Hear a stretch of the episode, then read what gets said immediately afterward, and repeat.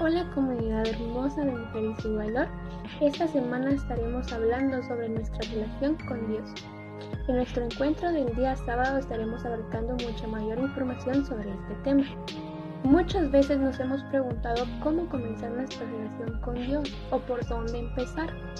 En el Salmos 27.4 nos dice lo siguiente.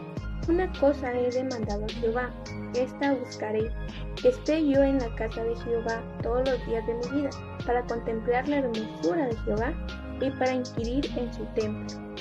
Para comenzar una relación con Dios debemos de tener un corazón dispuesto a acercarnos a Él, a buscarlo día tras día.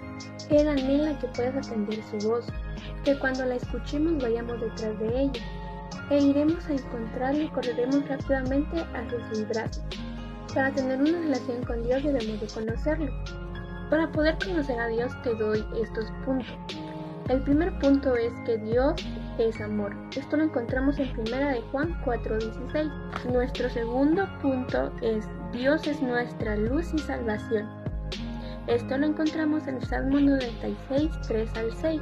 Como tercer punto tenemos Dios es bueno. Esto lo encontramos en Santiago 1.17 y Mateo 7 al 11.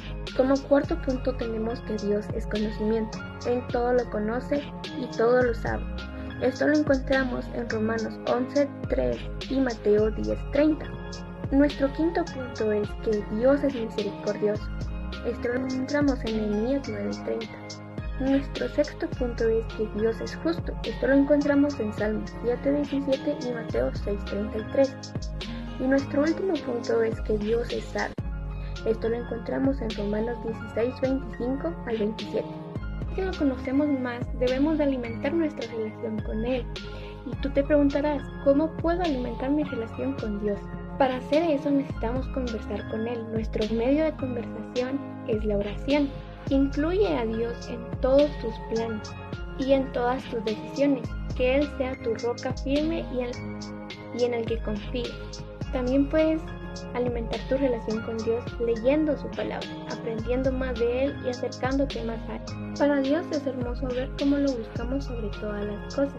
Busquémosle y lo encontraremos en todo momento.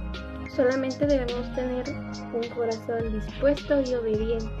Quería que comenzáramos con esta pequeña reflexión para ir preparando nuestro corazón para nuestro encuentro del día sábado y para los siguientes devocionales que estaremos enviando durante esta semana.